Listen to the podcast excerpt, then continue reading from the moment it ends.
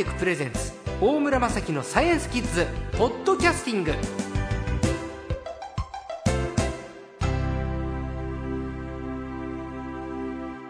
さあ今週の最高は水族館プロデューサーの中村はじめさんです。こんにちは。こんにちは。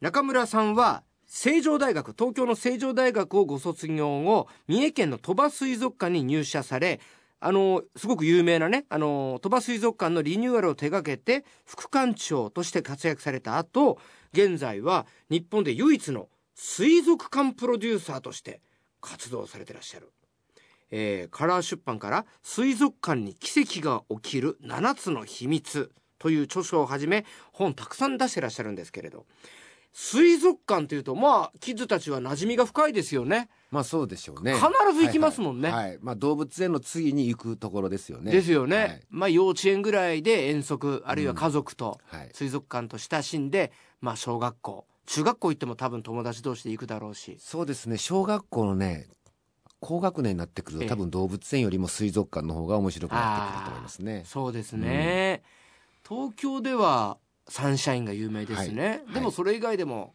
葛西臨海公園にもはい、水大きいのがありますよね。あの東京は結構水族館多いところなんですね。そうですよはいね、中村さんが手掛けたのはちなみにどちらでしょうか？えー東京ではサンシャイン水族館ですね。はい。で近くではあの新江ノ島水族館。神奈川県の江ノ島にある水族館ですね。ええええ。あリニューアルしましたもんね何年か前に、はいはい。あれは中村さんのプロデュース。そうなんです。僕がプロデューサー水族館プロデューサーとして独立して最初の仕事が新江ノ島水族館です。はい。あらそう考えるとちょっと改めて行きたくなってきましたあねそうでしょ？リニューアルされた後行きましたよ。あそうですか、うん、はいはい。すごくおしゃれな建物で、ええ。あの非常に綺麗な展示でしたけど。はい。もともとあの日本における、まあ、最も古い水族館の一つでしたから、えそれでずーっと古いままでやってこられてたんで、えはい。もう完全に新しい時代を築く水族館としてそうですか、はいあじゃあちょっとぜひあのラジオの前のキッズがええ。お父さんに連れてってもらいたくなるようなお話を、そうですね。どういうふうに変わったんですか？ちなみに。新江ノ島水うーんあのね実は水族館ってもともとはなんかこうじとじとベタベタ暗そうな雰囲気なかったあ湿ですか？気多いです湿気あってね。なんとなくイメージ、うん。はい。なんかきた汚れそうな気もしあったと思うんですよ、はい。やっぱり今水族館っていうのはあのー大人の人が行くところ大人の人が行きたがるところなんですね、はい。でさっきね小学校高学年は水族館をって言いましたけど、ええ。多分小学校高学年のぐらいになってくると、は子供たちも大人がやっていることをやりたくなってくる。はい。あるいはセンスも大人のセンスとほぼ同じになってくる頃なんですよね。なのであの大人の人特に例えば若い女性だとかがあのすごく行きたいなっていう場所にした方がみんな喜んで見ていただけるようになるんですね。いわゆるちびっこ向けじゃないということですね、はいそうです。もう若い女の人をターゲットにする、はい、で幼児むまあ幼児向けじゃないってことですよね。うん、でもちびっこは若い女性をターゲットにしたほものの方が喜ぶんです。なるほど。そういうことですか、はい。少年ジャンプをええ。読む子にお年になったらそれも大人の感覚と一緒なんですね。ほう。あ小学校高学年からまあ結構初老の人まうでん。少年ジャンプって読んでるんですよ、はい。だからその世代になったらもうみんな半分大人と考えていいと思ってるんです。なるほどね。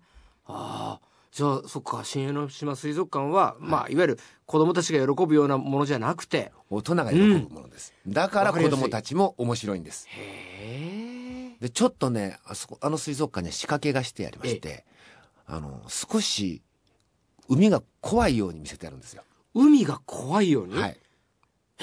で日本の水族館っていうキャッチコピーを僕作ったんです。ええ。で日本の海とか日本の川って妖怪住んでるでしょ？はい。だからそのでも妖怪は怖いけれど、えーその海とか川に感謝もしているから妖怪なんですね。化け物じゃないんです。はい。妖怪だったり神様がいて、海に悪いことしちゃいけない。なぜならそこには命をいただく仕組みがあるからです。はい。で魚たちの命を我々はいただいて生きてます。でも、そこからうんとその海で遭難して亡くなっちゃったりとか、嵐が来てとかまあ大きな津波が来たりもします。そういったさまざまな現象それぞれをですね日本人っていうのはあのもう感謝と、えー畏敬の念を込めて、ええ。恐れっていう言葉ありますね、はい。恐れていたわけです。でその気持ちを水族館からこう思い出してもらいたいと思って。いや興味深いです、うん。これもこれ具体的な説明もういいですよ。そうですか。もうぜひはいこれ言ってください、ええということですよね、そうなんです。なんかうん。なんか潜んでいそうな水槽っていうのを全部作ったんですね、へえ行きたくなってきました。でしょ？うん。綺麗なだけじゃなダメなんですよ。日本人の気持ちの中には海とか川には何かが潜んでなくちゃダメだと。そういうのをやってみましてね。いや僕ねお邪魔したことあるんですけれど、ええ。その話を聞かな で行ったので、ん。鈍感でしたね。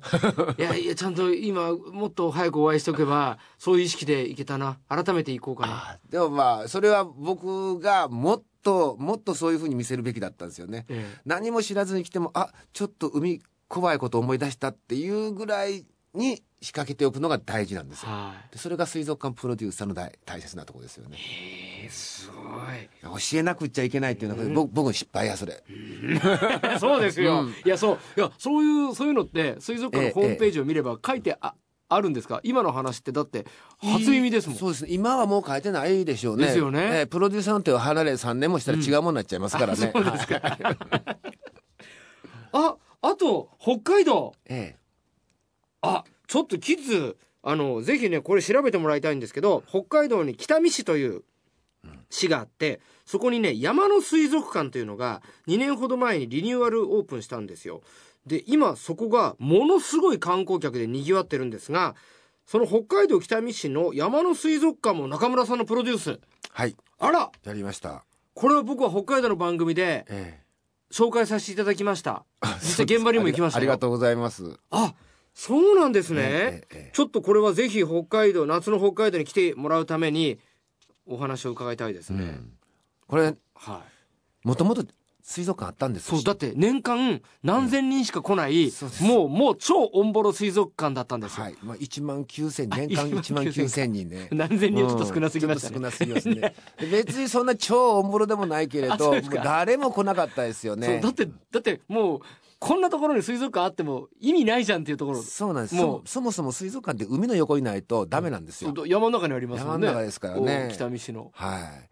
でそこをちょっとね建て替えるんでやってほしいって言われまして、え厳しいなと思ったんですよ。なぜかっていうともうま、周りに人もいないですよね。人いない。はい。えもう超過疎地、ですよね。高齢者ばかり。北狐の方が多いですよ。はい。はい。そんなとこですから。でしかも道路も全然車走ってないし、はいで何よりもね厳しいのがその淡水魚の水族館だから、その川の魚ってみんな魅力ないから、えいくら新しい水族館作ってもすぐ飽きるじゃないですか。川の魚確かに単調ですもんね。でしょ？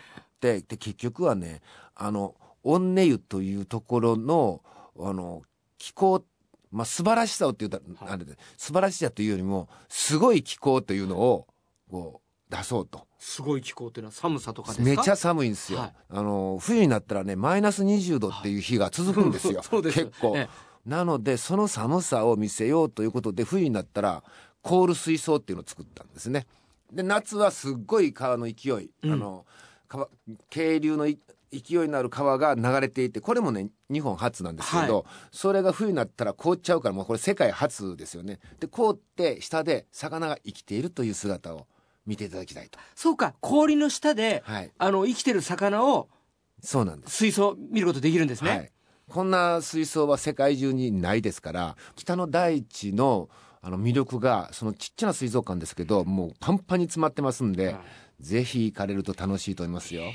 ありがとうございました、まあ、とにかく多分ね凍ってる川の下で魚が冬泳いでること知らないキッズも多いと思うんですよそうです。あの北海道の方、ええ大人の方も知りませんでした。そうですか、びっくりしてました、皆さん。いや、ぜひ。いやーちょっと来週もまたお話を伺いたいと思います。今週の最高は水族館プロデューサーの中村はじめさんでした。どうもありがとうございました。はい、ありがとうございました。